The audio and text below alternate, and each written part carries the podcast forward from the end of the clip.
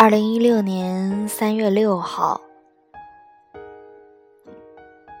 目送的第二篇《雨儿》。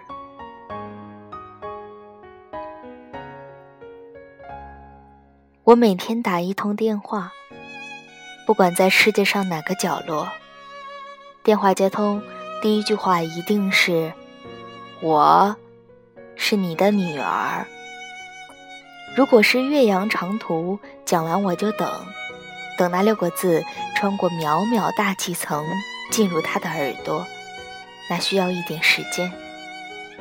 然后他说：“雨儿，我只有一个雨儿。”对，那就是我。哦，雨儿，你在哪里呀？我在香港。你怎么都不来看我？你什么时候来看我？我昨天才去看你，今早刚离开你。真的，我不记得。那你什么时候来看我？再过一个礼拜。嗯，你是哪一位？我是你的女儿，雨儿，我只有一个雨儿啊！你现在在哪里？我在香港，你怎么都不来看我？你什么时候来看我？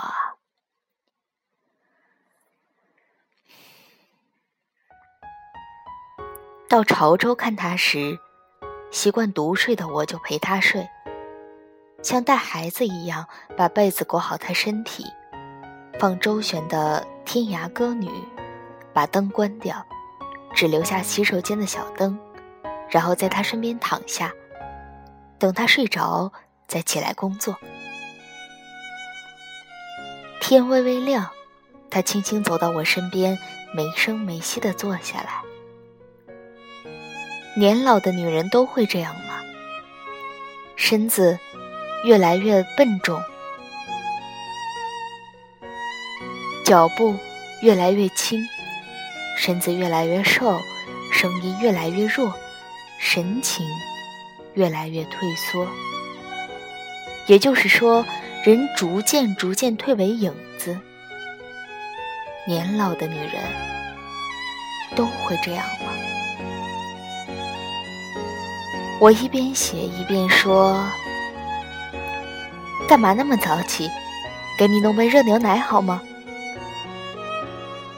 他不说话，无声的看了我好一阵子，然后轻轻说：“你好像我的雨儿啊。”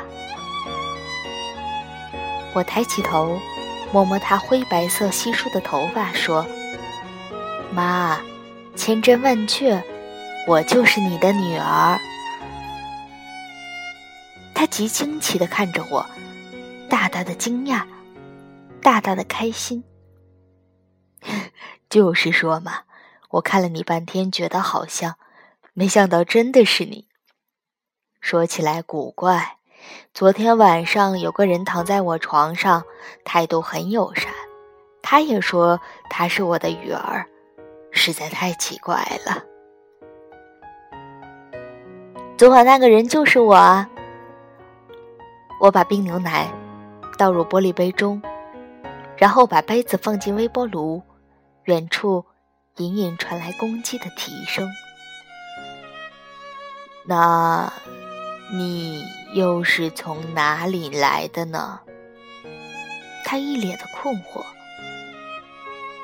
我从台北来看你。你怎么会从台北来呢？他努力的想把事情想清楚，接过热牛奶，继续探寻。如果你是我的鱼儿，你怎么会不在我身边呢？你是不是我养大的？是什么人把你养大的呢？我坐下来，把他瘦弱的手捧在我的掌心里，看着他。他的眼睛还是很亮，那样亮，在浅浅的晨光中，我竟分不清那究竟是，我竟分不清那究竟是他年轻时的锋芒余光，还是一层盈盈的泪光。于是我从头说起：你有五个女儿，一个留在大陆，四个在台湾长大。你不但亲自把每一个都养大，而且四个里头三个是博士。没博士的那个很会赚钱，他们全是你一手栽培的。眼睛里满是惊奇，他说：“这么好，那你是做什么工作的？今年几岁？结婚了没有啊？”我们从盘古开天谈起，谈着谈着，天。一点一点亮起，阳光就从大武山那边照了进来。有时候，女佣带着他到阳明山来找我，我就把时间整个调慢，带他台北一日游。第一站，洗温泉，泡在热气缭缭绕的汤里。他好奇地瞪着满堂裸身的女人，目不转睛，然后开始品头论足。我快动作抓住他的手，才能阻止他伸手去指着一个女人，大声笑着说：“啊，不好意思啊，那个女人好肥哦。”第二站，搭公交车，红五号。从白云山庄上车，一路上樱花照眼。他静静看着窗外流荡过去的风景，窗玻璃映出他自己的颜容，和窗外的粉色樱花明灭掩映。他的眼神迷离，时空恍惚。到了士林站，我说：“妈。”这是你生平第一次搭捷运，坐在这里，我给你拍一张照片。他娴静的坐下，两手放在膝上，刚好后面有一丛浓绿的树，旁边坐着一个孤单的老人。你的女儿要看见你笑，妈妈。他看着我，微笑了。我这才注意到，她穿着黑衣白领，像一个中学的女生。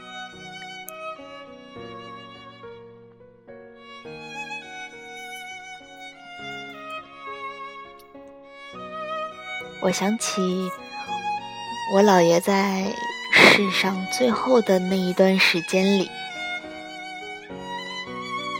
虽然身体很不好，